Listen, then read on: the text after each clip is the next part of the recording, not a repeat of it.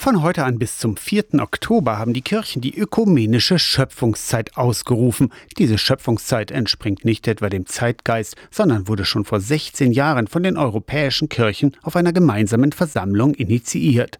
Gerechtigkeit, Frieden und Bewahrung der Schöpfung, das ist ein kirchlicher Leitspruch. Maria Faber, die eine Weltbeauftragte im Bistum Magdeburg, erklärt, was damit gemeint ist. Eine Achtsamkeit unserer Umwelt gegenüber, aktuell natürlich nochmal im Blick auf die Klimaveränderung, die menschengemachten Eingriffe in die Welt. Wer muss sich wofür krumm machen, damit wir hier gut leben können?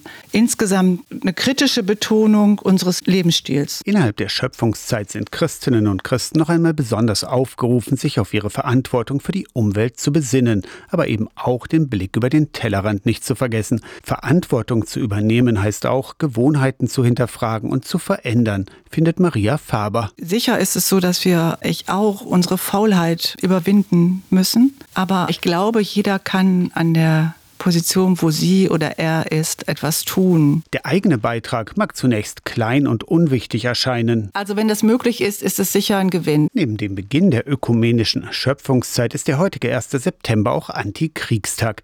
Erinnerung daran, dass Deutschland vor 84 Jahren, am 1. September 1939, den Zweiten Weltkrieg vom Zaun gebrochen hat. Gerechtigkeit, Frieden, Bewahrung der Schöpfung sind eng miteinander verknüpft. Kriegerische Auseinandersetzung, da geht es um Verteilungskämpfe.